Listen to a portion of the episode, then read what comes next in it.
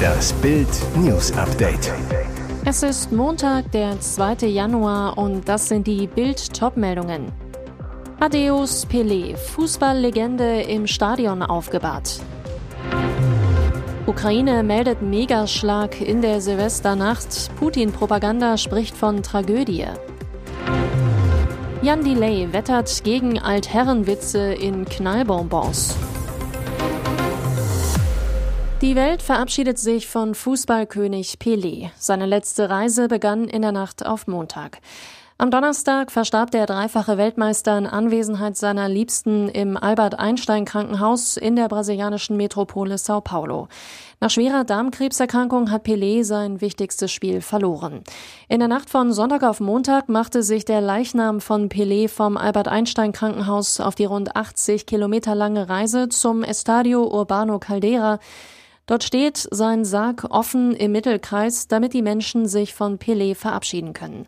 Am Nachmittag wurde der Leichnam in der Mitte des Spielfelds unter einem Pavillon aufgebahrt. Der Sarg wurde dazu von Pelé-Sohn Edinho und Se Roberto am Vormittag ins Stadion getragen. Dann haben Fans, die schon seit dem frühen Morgen vor dem Stadion auf den Einlass warteten, Zeit, ihrem Idol die letzte Ehre zu erweisen. Auf einem Laufsteg können die Fans in fünf Meter Abstand an Pelé herankommen. Die Totenwache soll 24 Stunden dauern. Schlechter hätte das neue Jahr für die russische Armee nicht anfangen können. Der Ukraine ist in der Silvesternacht ein spektakulärer Schlag gegen die russischen Besatzungstruppen gelungen. Dies berichten übereinstimmt ukrainische Medien und russische Militärkorrespondenten. Demnach haben die ukrainischen Streitkräfte einen russischen Militärstützpunkt beschossen und mit einem Raketenangriff hunderte russische Soldaten getötet. Der Angriff soll sich am 1. Januar um 0 Uhr 1 ereignet haben. Dies berichten russische Blogger unter Berufung auf Zeugen des Einschlags. Zu diesem Zeitpunkt schlugen ukrainische Raketen, die offenbar mit dem amerikanischen HIMARS-System abgefeuert wurden, in einer von Russland besetzten Stadt bei Donetsk ein. Ziel des örtlich wie zeitlich präzise geplanten Angriffs eine russische Militärbasis. Obwohl der Stützpunkt nur wenige Kilometer von der Front entfernt lag, hielten sich in der Silvesternacht offenbar mehrere hunderte Russensoldaten darin auf. Diese Unvorsichtigkeit wurde den Aggressoren zum Verhängnis. Wie ukrainische Medien berichten, starben bei dem Raketenangriff zwischen 400 und 600 russische Soldaten.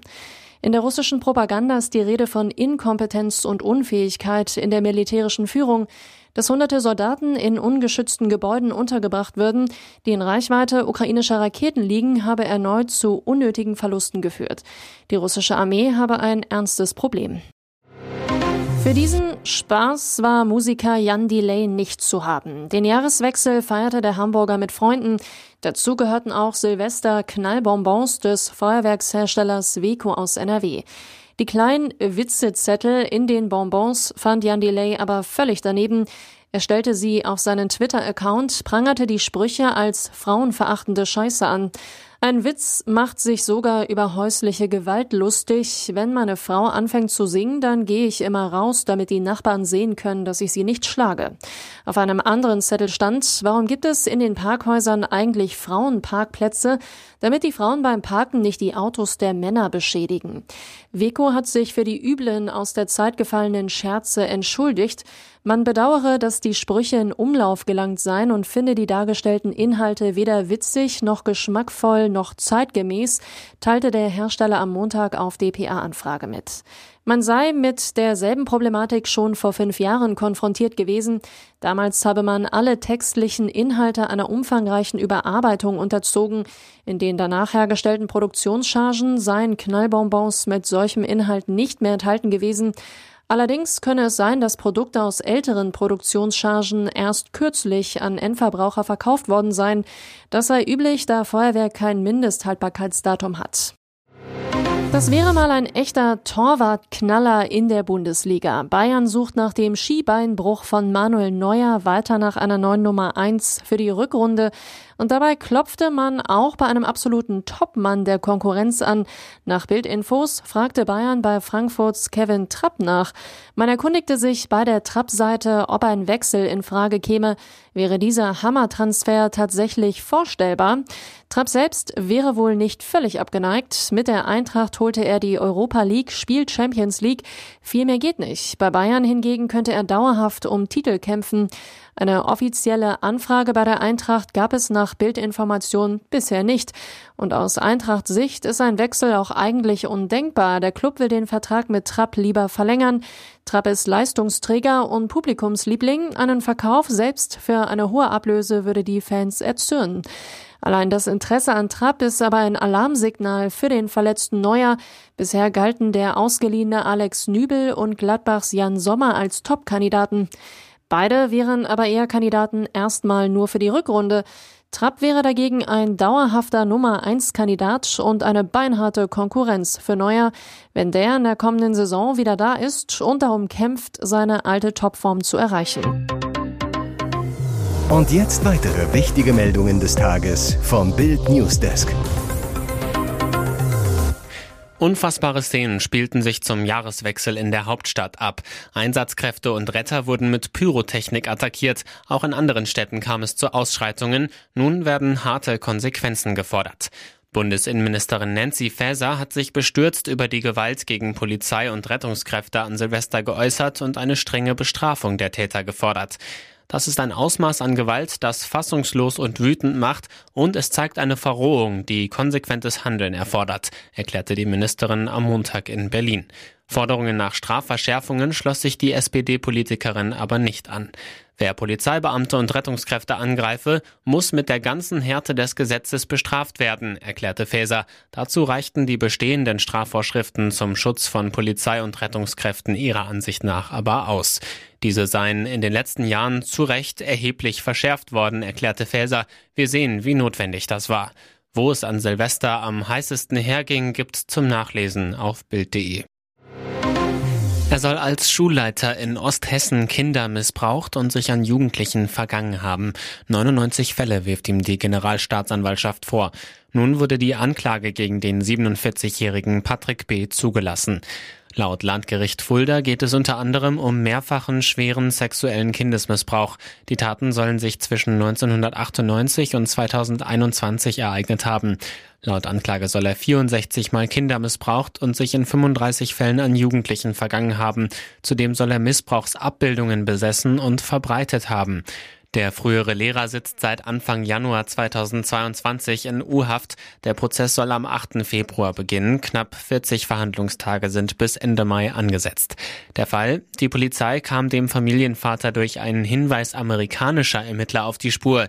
In den USA hatte das National Center for Missing and Exploited Children kinderpornografische Dateien entdeckt, die der Lehrer offenbar über das Internet an Dritte weitergegeben hatte. Beamte durchsuchten daraufhin die Wohnung von Patrick B in Göttingen stellten Datenträger mit Kinderpornodateien sicher. Ihr hört das Bild News Update mit weiteren Meldungen des Tages. Nach Drohanrufen im Dezember, Weihnachtsmarktschreck ist gerade mal 15 Jahre alt. Anfang Dezember wurden nach einem Drohanruf die Weihnachtsmärkte in Düsseldorf evakuiert. Jetzt konnte der Staatsschutz den Anrufer ermitteln. Der Täter kommt aus Osnabrück und ist gerade mal 15 Jahre alt. Wie Bild erfuhr, stürmten die Ermittler mit Elitepolizisten des SEK am Freitag die Wohnung des Jugendlichen. Die Beamten schlugen am frühen Morgen zu. Da das Delikt und das junge Alter des Drohanrufers nicht für eine Verhaftung ausreichten, habe ihn zumindest der Einsatz beeindrucken sollen. Nach derzeitigen Ermittlungen soll der 15-Jährige am 5. Dezember mindestens drei Drohanrufe bei NRW-Polizeibehörden getätigt haben. Die Anschlagsdrohung auf den Düsseldorfer Weihnachtsmarkt sowie Amok-Ankündigungen für eine Schule in Münster und vor einem Louis Vuitton-Geschäft in Köln. Die Anrufe gingen gegen 14.30 Uhr in Münster, kurz vor 15 Uhr in Düsseldorf und gegen 16.30 Uhr in Köln ein. Alle mit derselben Nummer. Diese war gespooft, also technisch verändert und führte die Ermittler erst einmal in Richtung Süddeutschland. Doch sie kam dem Jungen aus dem Norden trotzdem auf die Spur. Es gebe zwar polizeiliche Erkenntnisse in Bezug auf Gewaltdelikte, aber Hinweise auf Komplizen oder gar einen islamistischen Hintergrund ergaben sich offenbar bislang nicht. Noch kein Auslieferungsantrag für Volksverhetzer, Politpoker um Attila Hildmann. Rechtsextremist, Corona und Holocaustleugner. Früher schrieb Attila Hildmann Kochbücher und betrieb Vegan-Restaurants. Der Mann wurde zum Hetzer. Er behauptete, Hitler sei im Vergleich zu Angela Merkel ein Segen gewesen, flüchtete in die Türkei. Gegen ihn wird wegen Volksverhetzung und Beleidigung in mehr als tausend Fällen ermittelt. Es gibt einen internationalen Haftbefehl. Katepe, eine Kleinstadt knappe 120 Kilometer vor Istanbul. Das Wetter derzeit eher sonnig, um die 15 Grad. Hierhin türmte der Verschwörungsideologe, deckte das Magazin Stern mit Hobbydetektiven auf. Jetzt kommt raus, die Bundesregierung hat die Türkei noch nicht um die Auslieferung gebeten, obwohl sein Aufenthaltsort bekannt sei, so das Magazin. Warum gibt es also noch kein Auslieferungsgesuch? Die Türkei sei wegen des Interpol-Haftbefehls verpflichtet, ihn festzunehmen und zu überstellen.